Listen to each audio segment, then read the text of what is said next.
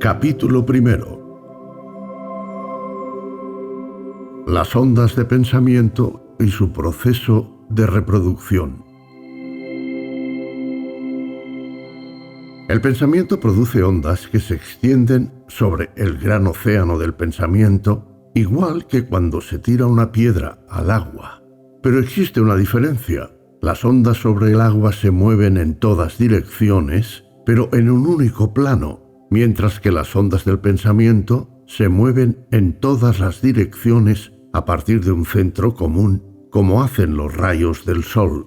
De igual manera que aquí en la Tierra estamos rodeados por un gran mar de aire, también estamos rodeados por un gran mar de mente.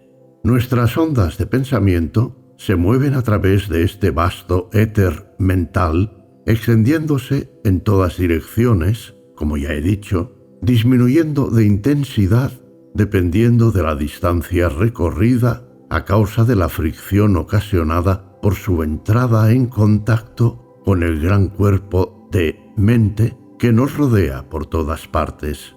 Esas ondas de pensamiento disponen de otras cualidades distintas que las ondas sobre el agua. Cuentan con la capacidad de autorreproducirse. En este sentido, se parecen más a las ondas sonoras que a las ondas sobre el agua. Al igual que una nota del violín hace que el cristal muy fino vibre y cante, también un pensamiento intenso tiende a despertar vibraciones similares en las mentes sintonizadas para recibirlo. Muchos de los pensamientos erráticos que nos llegan no son sino reflejos de vibraciones de respuesta a ciertos pensamientos intensos enviados por otra persona. Pero a menos que nuestras mentes estén sintonizadas para recibirlo, no es probable que el pensamiento nos afecte.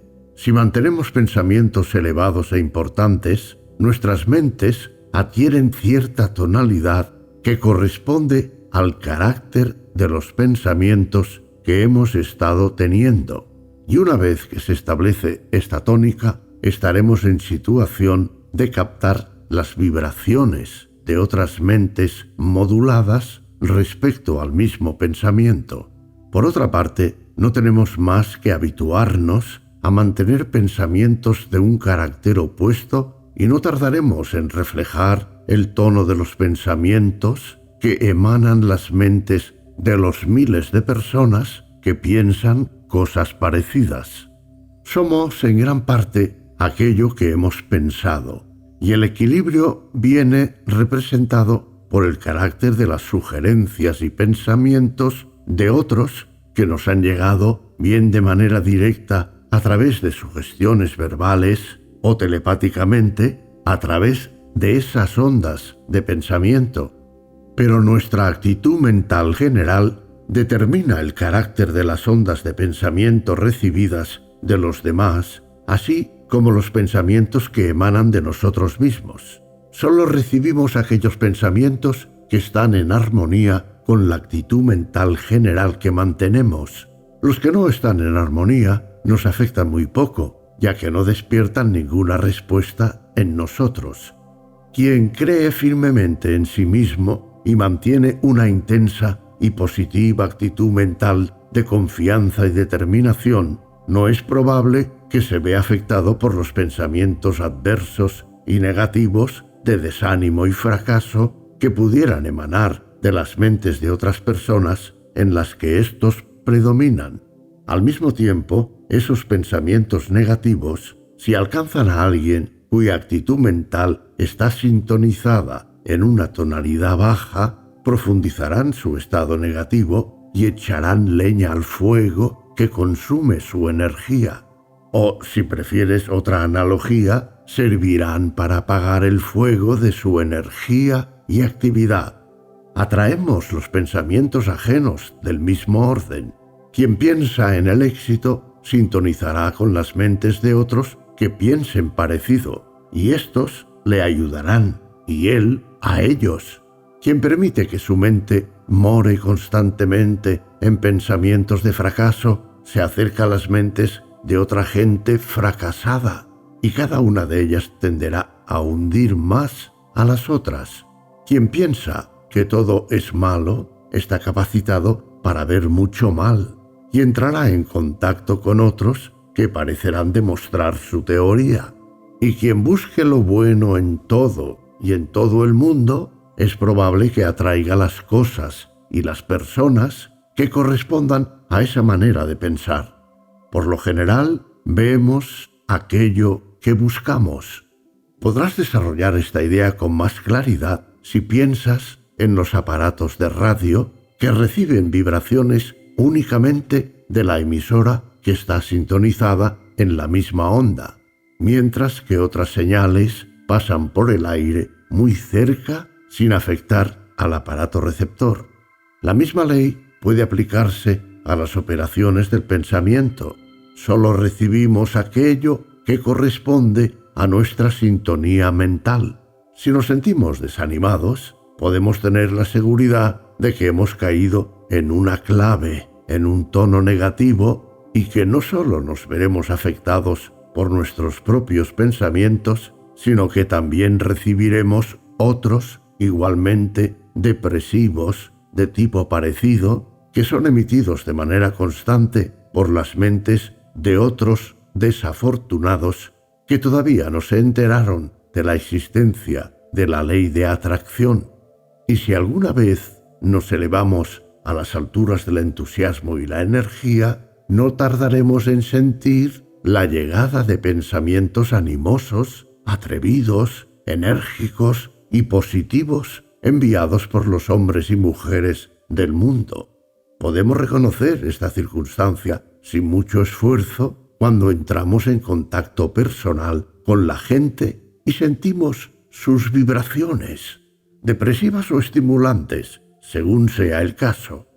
Cuando no nos hallamos en su presencia, también opera la misma ley, aunque con menos intensidad. La mente cuenta con muchas tonalidades, desde la nota positiva más alta hasta la nota negativa más baja, con muchas otras notas intermedias, variando de tono dependiendo de su distancia respectiva del extremo positivo o negativo. Cuando tu mente opera en términos positivos, te sientes fuerte, animado, luminoso, contento, feliz, confiado y valiente, y puedes realizar tu trabajo bien, llevar a cabo tus intenciones y progresar hacia el éxito. Emites intensos pensamientos positivos que afectan a otras personas, consiguiendo que cooperen contigo o sigan tu liderazgo dependiendo de su propia tonalidad mental. Cuando tocas en el extremo negativo del teclado mental, te sientes deprimido, débil, pasivo, aturdido, temeroso y cobarde. Te descubres incapaz de progresar o triunfar tu efecto sobre los demás es prácticamente nulo. Te ves arrastrado por ellos en lugar de liderarlos y las personas más positivas te tratan como un trapo. En algunos individuos parece predominar el elemento positivo y en otros la tendencia negativa parece ser más evidente. Pero claro está, los grados de positividad y negatividad varían enormemente y B puede resultar negativo para A, mientras que C lo considera positivo. Cuando dos personas se conocen, suele existir un conflicto mental silente en el que sus mentes respectivas comprueban su calidad de positividad y establecen su posición relativa entre sí. Este proceso puede ser inconsciente en muchos casos. No obstante, es algo que sucede. El ajuste suele ser automático, pero de vez en cuando la lucha es tan enconada, los oponentes encajan tan bien que la cuestión se abre paso en la conciencia de ambas personas. A veces las dos partes son tan parecidas en su grado de positividad que no consiguen llegar a un acuerdo mental, no pueden hacer migas entre sí y se sienten mutuamente repelidas y separadas, o bien permanecen juntas entre disputas y discusiones constantes. Somos positivos o negativos para todos aquellos con los que establecemos contacto. Podemos ser positivos para nuestros hijos, nuestros empleados y dependientes, pero al mismo tiempo resultamos negativos para otros respecto a los que ocupamos posiciones inferiores o a los que hemos permitido imponerse a nosotros. Claro está, puede ocurrir algo y de repente nos tornamos más positivos que el hombre o la mujer para quien hasta el momento éramos negativos. Los casos de ese tipo son bastante frecuentes y cuando el conocimiento de esas leyes mentales se vaya generalizando, veremos más casos de personas que se hacen valer utilizando su recién descubierta energía. Pero recuerda que posees el poder de elevar el tono de tu mente hasta alcanzar una tonalidad positiva gracias a la fuerza de voluntad. Y claro está, también es cierto que puedes dejarte caer en un tono bajo y negativo merced a la dejadez o a una voluntad débil. Hay más gente en el plano de pensamiento negativo que en el positivo y por ello en nuestra atmósfera mental existen más vibraciones de pensamiento negativas. Pero por fortuna para nosotros esto se ve equilibrado por el hecho de que un pensamiento positivo es infinitamente más potente que uno negativo. Y si gracias a la fuerza de voluntad nos elevamos a un tono mental más elevado, podemos cerrarle el paso a los pensamientos deprimentes y aceptar las vibraciones que correspondan a nuestra nueva actitud mental. Este es uno de los secretos de las afirmaciones y autosugestiones utilizadas por las diversas escuelas de ciencia mental y otros enfoques del nuevo pensamiento. Las afirmaciones en sí mismas carecen de mérito, pero tienen un doble propósito. Primero, tienden a establecer nuevas actitudes mentales en nosotros y son estupendas para el desarrollo del carácter, la ciencia de autotransformarnos. Segundo, tienden a elevar el tono mental de manera que podemos beneficiarnos de las ondas de pensamiento positivo de otros en el mismo plano de pensamientos tanto si creemos en ellas como si no, siempre estamos haciendo afirmaciones. Quien asegura poder hacer algo y lo afirma con ganas, desarrolla en sí mismo las cualidades que facilitan la consecución de ello y al mismo tiempo sitúa su mente en el tono adecuado para recibir las ondas de pensamiento que pudieran ayudarle a lograrlo. Si, por otra parte, uno dice y siente que va a fracasar, no hará más que ahogar y sofocar los pensamientos procedentes de su propia mentalidad subconsciente que tiene por objeto ayudarle, sintonizándose a sí mismo con el pensamiento de fracaso del mundo. Y te aseguro que es algo que ahora mismo abunda mucho. No debemos dejarnos afectar por los pensamientos adversos y negativos de quienes nos rodean. Hay que elevarse a las cámaras superiores de la morada mental y sintonizar un tono más elevado, por encima de las vibraciones de los planos de pensamiento inferiores. Entonces no solo serás inmune a sus vibraciones negativas, sino que entrarás en contacto con el importante cuerpo de intenso pensamiento positivo procedente de aquellos que ocupan el mismo plano de desarrollo que tú mi objeto será dirigirte y formarte acerca del uso adecuado del pensamiento y la voluntad para que puedas utilizarlos bien y ser capaz de tocar la nota positiva en cualquier momento que pudieras considerar necesario. No es que haya que tocar la nota más elevada en todas las ocasiones. Lo más conveniente es mantenerse en un tono que resulte cómodo, sin mucho esfuerzo, y contar con los medios para poder elevar dicho tono cuando la ocasión así lo requiera. Mediante este conocimiento no estarás a merced de la vieja acción automática de la mente, sino que será ella la que se encuentre bajo tu control. El desarrollo de la voluntad se parece mucho al desarrollo de un músculo. Es cuestión de práctica y de mejora gradual. Al principio es normal que resulte cansado, pero con cada nuevo intento uno va cobrando fuerza hasta que esta nueva fuerza se torna real y permanente. Muchos de nosotros nos hemos tornado positivos al encontrarnos en situaciones extraordinarias o urgentes. Tenemos la costumbre de sacar fuerzas de flaqueza cuando la ocasión así lo requiere, pero mediante la práctica inteligente la voluntad se reforzará de tal manera que tu estado habitual será equivalente a tu sacar fuerzas de flaqueza actual. Y luego, cuando creas necesario aplicar el refuerzo, podrás alcanzar una posición que ahora ni siquiera puedes imaginar. No creas que defiendo que te halles en un estado permanente de alta tensión, de ninguna manera, además de que no es deseable, y no solo porque canse, sino también porque a veces te parecerá necesario aflojar la tensión y tornarte receptivo para así poder absorber impresiones.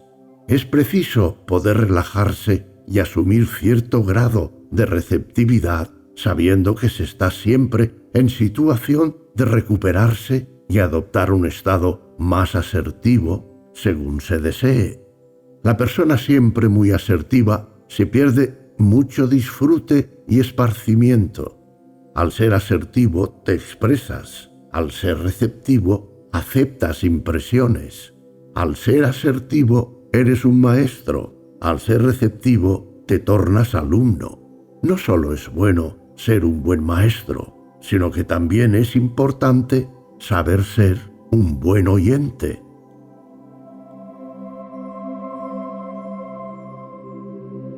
Capítulo segundo. Charla sobre la mente.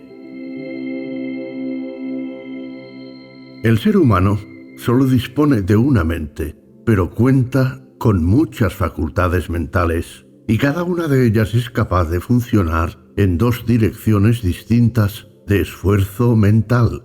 No existen claras líneas de separación que dividan las diversas funciones de una facultad, pero se solapan entre sí como los colores del espectro.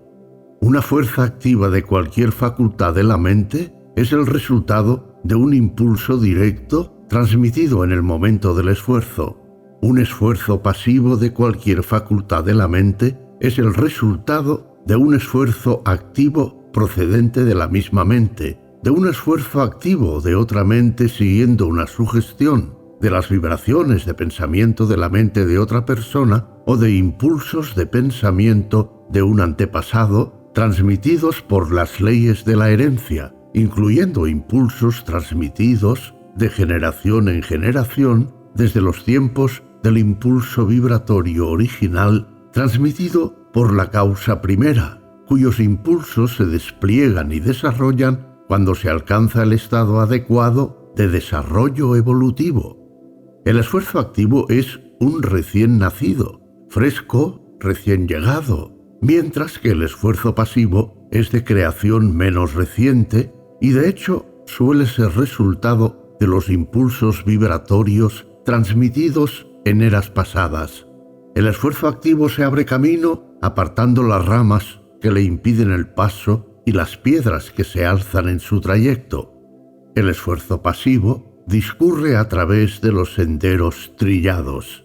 Un impulso de pensamiento o impulso de movimiento causado en principio por un esfuerzo o facultad activo puede tornarse mediante repetición o hábito en algo estrictamente automático, tomando impulso a partir del ímpetu que desarrolla un esfuerzo activo repetido que lo impulsa hacia adelante, en términos pasivos, hasta que se ve detenido por otro esfuerzo activo o bien cambia de dirección por la misma causa. Por otra parte, los impulsos de pensamiento o impulsos de movimiento que discurren en términos pasivos pueden ser finigitados o corregidos por un esfuerzo activo. La función activa crea, cambia o destruye. La función pasiva continua la labor iniciada por la función activa y obedece órdenes y sugerencias.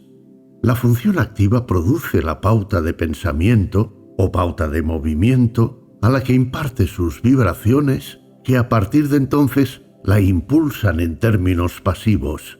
La función activa también cuenta con el poder de emitir vibraciones que neutralizan el impulso de la pauta de pensamiento o pauta de movimiento.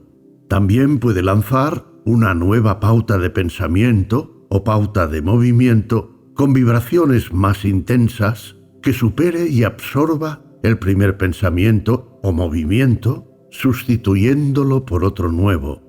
Una vez que inician sus misiones, todos los impulsos de pensamiento o impulsos de movimiento continúan vibrando en términos pasivos hasta que son corregidos o periclitados por subsecuentes impulsos transmitidos por la función activa u otro poder controlador. La continuidad del impulso original le proporciona ímpetu y fuerza, dificultando su corrección o finalización eso explica lo que se denomina la fuerza del hábito o de la costumbre. Creo que lo comprenderán mejor aquellos que se han esforzado para superar un hábito que adquirieron con facilidad. La ley puede aplicarse tanto a los buenos como a los malos hábitos. La moraleja inherente resulta obvia.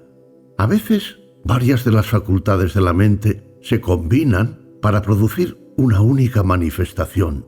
Una tarea, para llevarse a cabo, puede requerir el ejercicio combinado de diversas facultades, algunas de las cuales pudieran manifestarse en el esfuerzo activo y otras mediante el esfuerzo pasivo. La aparición de nuevas circunstancias, nuevos problemas, requiere el ejercicio del esfuerzo activo, mientras que un problema o tarea familiar puede manejarse con facilidad mediante el esfuerzo pasivo sin la ayuda de su hermano más dinámico. En la naturaleza existe una tendencia instintiva en los organismos vivos a realizar ciertas acciones, la tendencia de un cuerpo organizado de buscar lo que satisface sus anhelos. Esta tendencia a veces se denomina apetencia. En realidad se trata de un impulso mental pasivo que tiene su origen en el ímpetu impartido por la causa primera y transmitido a lo largo del desarrollo evolutivo, acumulando fuerza y energía según avanza. El impulso de la causa primera se ve reforzado por la potente atracción ascendente ejercida por el absoluto.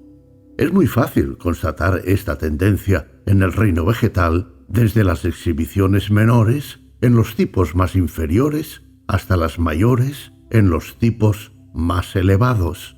Es lo que suele llamarse la fuerza vital en las plantas. Sin embargo, es una manifestación de intelección rudimentaria que funciona de acuerdo con el esfuerzo pasivo.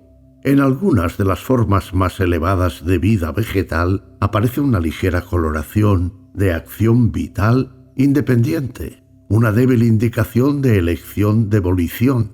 Los autores de trabajos sobre la vida vegetal ya han escrito notables ejemplos sobre este fenómeno. Sin ninguna duda, es una exhibición de una rudimentaria intelección activa. En el reino animal inferior puede hallarse un grado muy elevado de esfuerzo mental pasivo, y variando en grado, dependiendo de las diversas familias y especies, también resulta aparente una cantidad considerable de intelección activa.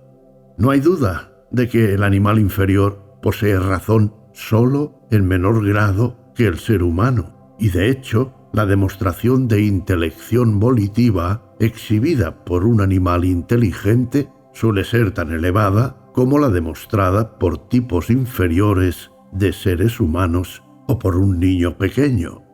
Igual que un niño, antes de nacer, muestra en su cuerpo las etapas de la evolución física del ser humano, también manifiesta antes y después de nacer y hasta la madurez, las etapas de la evolución mental del ser humano. El ser humano, la forma de vida más elevada producida hasta el momento, al menos en este planeta, demuestra contar con la forma más elevada de intelección pasiva y con un desarrollo mucho más alto de intelección activa que la que puede apreciarse en animales inferiores. Y no obstante, los grados de ese poder varían ampliamente entre las diferentes razas humanas. Los distintos grados de intelección activa resultan evidentes entre los hombres de una misma raza.